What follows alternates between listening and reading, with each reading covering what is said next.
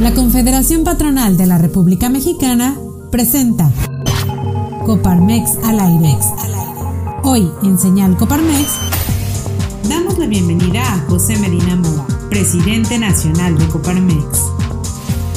A poco más de un año del inicio de la pandemia por COVID-19, en México tenemos una de las cifras más altas en cuanto al número de muertes en el personal de salud por COVID-19, según un informe de Amnistía Internacional con cifras de la Organización Mundial de la Salud.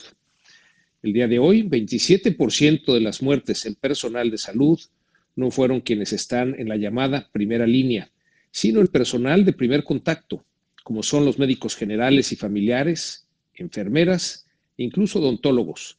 La diferencia en el porcentaje es clara en comparación con el 7% de médicos de cuidados intensivos, cuya cifra es menor, aunque no menos relevante, esto es gracias a que cuentan con equipo de protección y protocolos más estrictos. Es por ello que México no puede darse el lujo de que la estrategia falle. Es urgente continuar la vacunación de todo el personal de salud sin distinciones. Este es el mensaje clave que queremos transmitir a través de nuestra señal Coparmex. Olvidarnos del argumento de la primera línea porque bajo ese pretexto se está dejando de cuidar y proteger a todo el personal expuesto a un primer contacto con pacientes COVID. Desde Coparmex expresamos nuestro agradecimiento a todos los médicos y personal de salud y por eso exigimos trato igual para todos, es decir, todos ellos deben ser vacunados.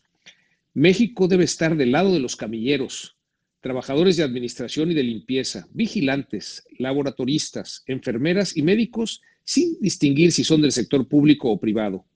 Ellos nos cuidan por igual y no deben ni merecen ser discriminados por no ser considerados dentro de la primera línea. La Política Nacional de Vacunación contra el COVID-19, publicada el 8 de enero del 2021, definió como la etapa 1 el enfoque en personal de salud de primera línea, de atención al COVID-19 y estableció un universo de 963.697 integrantes del personal de salud. Pese a haber sido actualizada el 6 de abril pasado, la política excluyó al personal de salud que no se encuentra en esa primera línea, pero que está severamente expuesto a contagio, por lo que podría configurarse un acto de discriminación, una clara violación al derecho humano de igualdad, pero con mayor claridad se excluyó al personal del sector privado. No hay justificación razonable para ello, puesto que el alto riesgo de infección no distingue entre la práctica médica pública y privada. El Plan Nacional de Vacunación se ha quedado corto. El gobierno debe cumplir con los plazos, la distribución adecuada de las dosis recibidas, las metas en la cantidad de las personas inmunizadas y enfocarse en garantizar la seguridad del personal médico.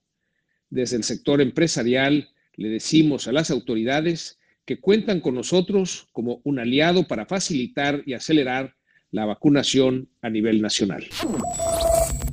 Gracias por acompañarnos en un episodio más de Coparmex al aire. Te invitamos a conectar con nosotros. Búscanos en redes sociales como Coparmex Nacional.